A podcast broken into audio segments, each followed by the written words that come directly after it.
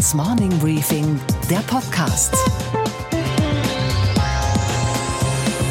Einen schönen guten Morgen allerseits. Mein Name ist Gabor Steingart und wir starten jetzt zuversichtlich und gemeinsam in diesen Tag. Heute ist Freitag, der 16. November. Wenn es so richtig zur Sache geht, dann klingt das normalerweise so. Davon allerdings konnte bei der ersten CDU-Regionalkonferenz gestern Abend in Lübeck keine Rede sein. Die Beteiligten waren unfassbar nett und höflich zueinander. Jeder fasste den anderen, naja, gedanklich zumindest, bei den Händen. Und das lag vor allem an einer Verabredung, die man vorher getroffen hatte. Friedrich Merz, einer der drei Matadoren, erzählte am Ende des Abends davon, als das Publikum sich bereits zu wundern begann, wie man denn hier Unterschiede erkennen soll, wenn alle Ecken und Kanten fehlen. Wir haben miteinander verabredet und daran halte ich mich und die beiden anderen auch, dass wir nur gut übereinander sprechen. Die einzigen Angriffe fanden denn auch gegen die Bundeskanzlerin statt, die war ja schließlich nicht in der Halle. Deren Flüchtlingspolitik der offenen Tür ist ja, wenn man so will, die Mutter aller CDU-Probleme. Das konnte sich Friedrich Merz natürlich nicht entgehen lassen. Wir sind keine multikulturelle Gesellschaft, sondern wir sind ein Land, das sich einer christlich-abendländisch-jüdischen Tradition verpflichtet fühlt. Wir sind eine offene, freiheitliche Gesellschaft.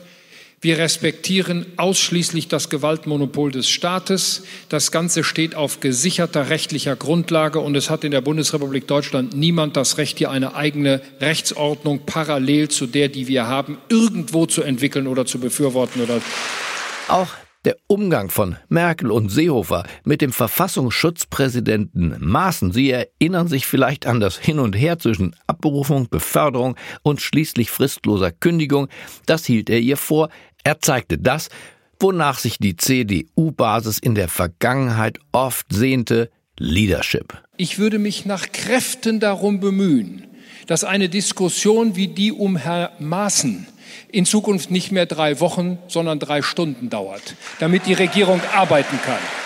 Beim Thema Wer führt und wer führt dieses Amt wohin, hakte Annegret Kramp-Karrenbauer nach. Sie streichelte die Seele der Partei, indem sie sagte, dass diese großartige CDU eine Führung verdient habe, die nicht schon nach dem nächsten hohen Staatsamt dem Bundeskanzleramt greift. Diese Partei ist es wert, dass man sie führen will, weil einem die Partei am Herzen liegt. Und man darf um nichts in der Welt den Eindruck erwecken, man nütze ein solches Amt nur, weil man den nächsten Sprung ins nächste Staatsamt machen will. Das wäre absolut fatal, meine sehr geehrten Damen und Herren. Wie eine gute Lehrerin trat sie auf, die all ihre Lieben erst umarmt und herzt und dann zum Mitmachen animiert. Und ich will die über 400.000 Mitglieder nutzen mit ihrem Sach, mit ihrem Fachverstand, mit ihrer Leidenschaft Gesellschaft, damit die uns eben auch helfen, die besten politischen Antworten zu finden. Das habe ich seit Februar schon getan und das will ich natürlich auch nach dem 7. Dezember genauso als mögliche neue Parteivorsitzende tun. Da hatte der forsche junge Mann Jens Spahn, sein Name,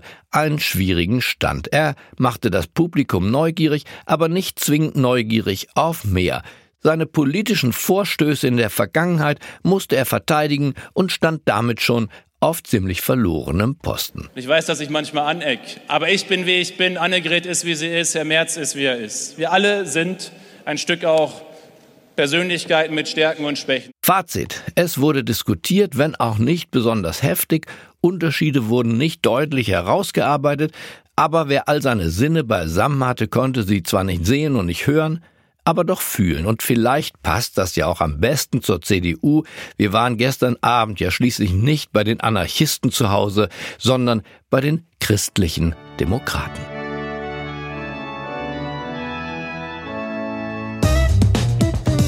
Unsere Themen heute. Die erste Regionalkonferenz der CDU. Wir sprechen jetzt gleich mit der Kreisvorsitzenden von Lübeck über ihr Fazit des gestrigen Abends. Und wir schauen nach London, wo wir der Selbsterniedrigung eines ehemaligen Weltreiches zuschauen. Außerdem, wohin steuert Deutschland? Sind wir nur effizient oder haben wir auch Ideen? Das wollte ich von McKinsey-Chef Cornelius Bauer wissen. Und wie immer schalten wir zu unserer Wall Street-Reporterin Sophie Schimanski, die sich heute vor allem mit der Anlagestrategie von Investorenlegende Warren Buffett beschäftigt. Den CDU-Mitgliedern vor Ort in der Lübecker Versammlungshalle hat es gefallen. So viel Demokratie war in der CDU noch nie. Und kaum waren Merz, Spahn und AKK von der Bühne, da habe ich mir die Gastgeberin Annette Röttger geschnappt. Sie ist die Kreisvorsitzende der CDU in Lübeck und erzählt uns jetzt, wie es zu dieser Nebenabsprache der Teilnehmer kam und wie sie den Abend empfunden hat.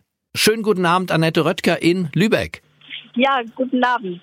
Sie hatten ja bis eben auf der Bühne zu tun, richtig? Ja, wir hatten drei sehr engagierte Kandidaten hier, fast drei Stunden lang, die sich dem vollen Publikum mit über 900 Teilnehmern hier in Lübeck gestellt haben und das hervorragend gemacht haben. Es war sehr beeindruckend. Es war viel Harmonie. Fehlte da nicht ein bisschen Konflikt? Ja, es hat ja eine Regelung gegeben im Vorfeld, dass die Kandidaten sich gegenseitig nicht schlecht machen und nur Gutes übereinander reden und dann kommt es natürlich dazu, dass es den Teilnehmern äh, schwerer gemacht wird. Die letzte Frage des jüngsten Fragestellers hat das ja nochmal auf den Punkt gebracht.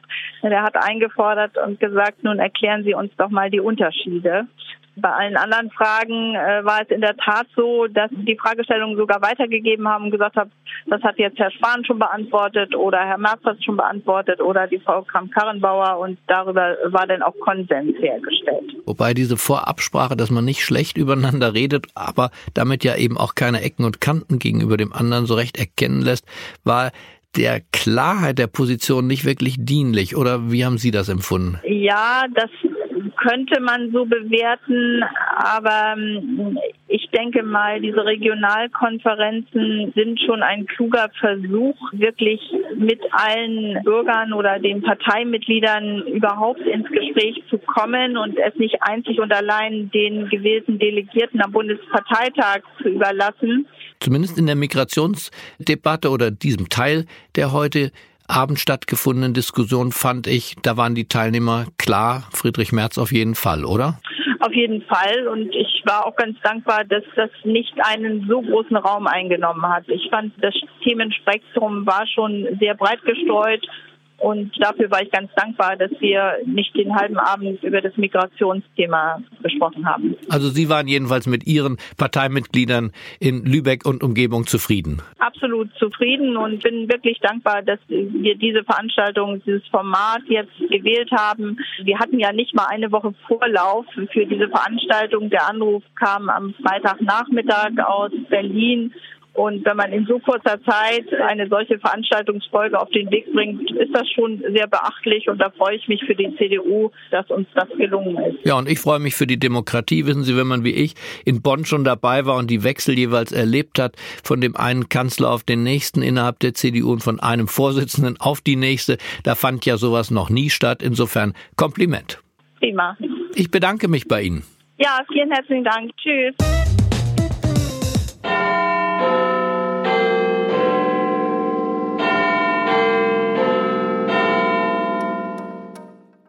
Um 10.30 Uhr Londoner Zeit hat für Theresa May ihr härtester Auftritt im House of Parliament direkt unter dem Big Ben begonnen. Wenige Stunden später war allen klar, in London regiert das Chaos. Vielleicht gibt es Neuwahlen, vielleicht einen ungeordneten Brexit, vielleicht sogar ein zweites Referendum. Alles ist gleichermaßen wahrscheinlich. Unwahrscheinlich dagegen scheint, dass May ihren Brexit-Deal mit der Europäischen Union durch dieses Unterhaus bringen wird. Stundenlang hat sie sich der Kritik der Abgeordneten stellen müssen, von der Labour-Opposition, von ihren Tory-Parteifreunden und ihrem nordirischen Koalitionspartner gab es ausnahmslos Entrüstung, Unverständnis, Vorwürfe. The choice is clear. We can choose to leave with no deal. We can risk no Brexit at all. Or we can choose or or we can choose to unite and support the best deal that can be negotiated. May musste schon vorher klar gewesen sein, was sie erwartet, denn kaum hatte sie ihre Kabinettsentscheidung durchbekommen, die also ihren Brexit-Deal, naja, zumindest formal abgesegnet hat, da trat auch schon das erste Mitglied ihres Kabinetts zurück, ausgerechnet der Brexit-Minister Dominic Raab. The Brexit Secretary Dominic Raab has resigned. This is uh, seismic news for uh, Theresa May. Die Arbeitsministerin folgte wenig später. Auch mehrere Abgeordnete und zwei Staatssekretäre legten ihre Ämter in der Regierung und in der Partei nieder. Sie alle finden, dass der Deal mit der EU ein einziger Kompromiss zum Nachteil des nach Freiheit strebenden Königreiches ist. Denn, und dieser Punkt geht an die Gegner von Theresa May, Großbritannien bleibt weiter in der Zollunion mit der EU. In der Handelspolitik ändert sich also nichts. Nur politisch hat man in Straßburg und Brüssel nichts mehr zu melden. Großbritannien wollte großartig sein und hat jetzt in Europa nicht mehr Rechte als jeder herkömmliche Tourist. Die Erde in London bebte, also Theresa May war gestern Abend die mit Abstand einsamste Frau Europas. Und zum Schluss der Parlamentsdebatte gab's dann die Krönung. Einer ihrer eigenen Parteifreunde stellte einen Misstrauensantrag, ein Letter of No Confidence gegen die Regierungschefin. This is not Brexit. This is a failure of government policy. It needs to be rejected. This is nothing to do with personal ambition. Wenn dieser Antrag genügend Unterstützung findet, dann muss May gehen. Das Einzige, was sie derzeit schützt, ist die Tatsache, dass ihre Partei so zerstritten ist, dass sie sich auf gar keine Alternative verständigen kann. Ein Hühnerhaufen ist eine geordnete Versammlung gegenüber dem Erscheinungsbild der britischen Konservativen. May weiß, dass diese Unfähigkeit der anderen ihr größter Trumpf ist, am Abend hat sie dann noch einmal gesprochen und diesmal direkt ans britische Volk gerichtet. I'm going to do my job of bringing back the best deal for the United Kingdom. Dieser bestmögliche Deal, von dem die Regierungschefin da sprach, sieht in Wahrheit aus wie ein Offenbarungseid. Es hilft keine Beschönigung. Great Britain wirkte gestern nicht großartig, nur winzig klein. Irgendjemand aus der politischen Klasse sollte sich finden in den nächsten Wochen und den Wählern mitteilen, dass der Brexit keine so gute Idee ist. Und was steht heute in den Zeitungen? Die internationale Presse kennt heute nur ein Topthema. Die Briten, ihre Premierministerin und dieser so schrecklich verunglückte Brexit. Und weil die internationale Presse sich so umfangreich damit beschäftigt hat, da habe ich meinen Kollegen im Morning Briefing Podcast Team Mark Schubert gebeten, sich von New York über Washington nach London und Paris durch den Blätterwald zu lesen. Mark, deine Presseschau bitte. Ja, Gabo, du weißt, äh, wie man Arbeit verteilt. Schönen guten Morgen allerseits. Gucken wir als erstes nach New York. Die New York Times befasst sich mit der Person Theresa May. Sie schreibt, als Frau May am Donnerstagabend ihre Pressekonferenz abhielt, war ihr die Belastung der letzten 48 Stunden anzusehen. Sie ist ja eine von Natur aus zurückhaltende Person, schreibt die New York Times, die kaum Wärme ausstrahlt und der Scheinwerferlicht unangenehm ist. In den kommenden Tagen und Wochen steht sie vor der monumentalen Aufgabe, die Parlamentarier und die Wähler davon zu überzeugen, einen Plan zu unterstützen, der für viele nichts als enttäuschend ist. Die Financial Times ist da deutlicher und weniger verständnisvoll. Mays schrecklicher Brexit-Deal hat Großbritannien im Grauen vereint, schreibt sie. Wir brauchen einen Weg, der einen brutalen und schädlichen Bruch verhindert. Die beste Option, meint die Financial Times, wäre, dass das Parlament ein zweites Referendum unterstützt, eine Abstimmung, die eine informierte Entscheidung wäre zwischen dem Status quo und dem, was jeder jetzt sehen kann, wie wäre es für Großbritannien außerhalb der EU. Die Irish Times aus Dublin denkt ebenfalls in Richtung Referendum und hat auch noch ein bisschen Hoffnung. Es sei immer noch möglich, dass das britische Parlament und die Öffentlichkeit davon überzeugt werden können, dass dies eine bessere Option ist als ein harter Brexit oder der Brexit-Deal, den May da vorgeschlagen hat. Der Standard aus Wien befasst sich mit einem ganz anderen Referendum, das ein bisschen in den Hintergrund getreten ist, das aber die Folge eines harten Brexits sein könnte. Es ist die Grenze zwischen Nordirland und Irland, die wieder zu einer echten Grenze werden könnte. Gemäß dem Karfreitagsabkommen, schreibt der Standard, könnte man dann alle Iren in Nord und Süd in einem Referendum befragen, ob sie sich wieder vereinigen wollen und wohin sie gehören wollen. Dann noch kurz nach Paris zur Liberation. Die einzige Gewissheit heute ist, schreibt sie, dass das Brexit-Votum das Land gebrochen hat. Großbritannien ist tief auseinandergerissen und die britische Politik wirkt wie ein Ruinenfeld.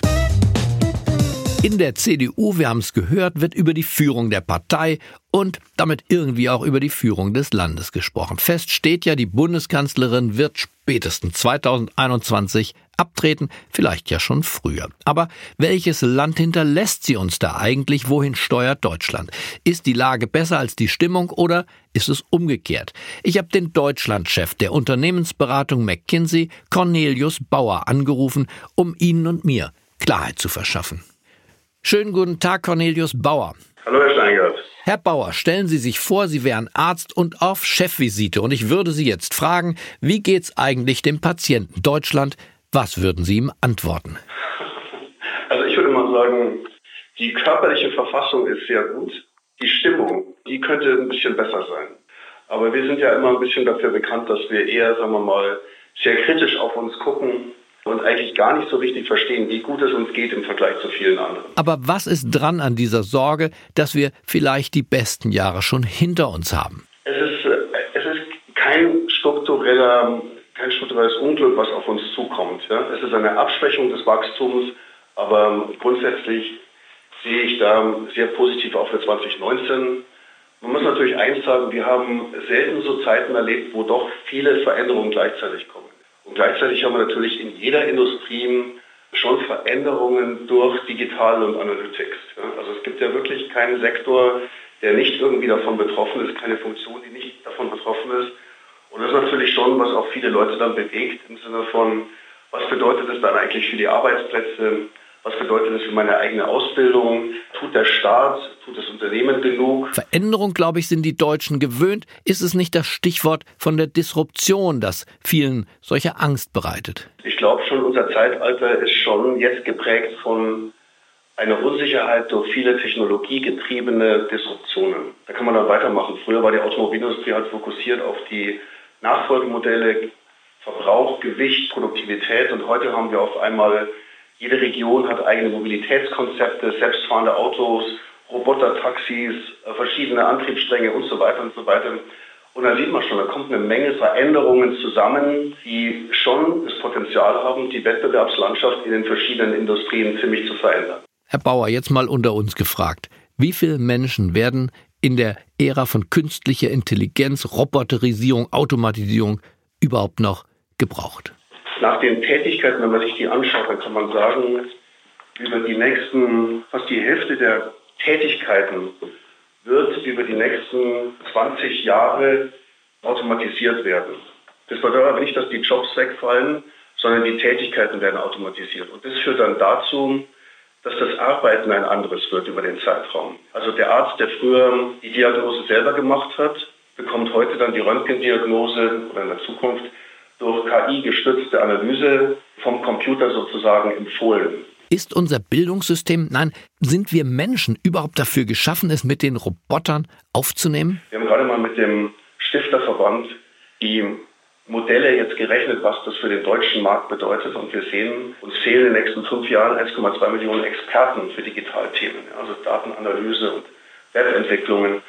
Und daher ist es so wichtig, dass der Staat, wie das, was die Regierung jetzt schon gemacht hat mit den drei Milliarden für KI-Forschung, dieses Thema jetzt beschleunigt auf den Weg bringt und Kapazitäten dafür aufbaut, Lehrstühle dafür aufbaut, sicherstellt, dass das in die Lehrpläne in den Schulen und in den Universitäten reinkommt, dass wir möglichst schnell und zügig unsere Ausbildungsgänge umstellen, erweitern um das ganze Thema Digital Analytik und künstliche Intelligenz. Und ich muss schon sagen, das ist ein Wahnsinnswettrennen. Und ähm, wenn ich ansehe, was da in Asien passiert und an der Westküste der USA, da muss man schon ziemlich sputen, dass wir jetzt dem hinterherkommen. Ich bedanke mich beim Deutschland McKinsey-Chef Cornelius Bauer. Es sei ganz herzlichen Dank für Ihren Anruf. Und was war heute Nacht an der Wall Street los? Und auch an diesem Morgen schalten wir nach New York zu unserer Börsenkorrespondentin Sophie Schimanski.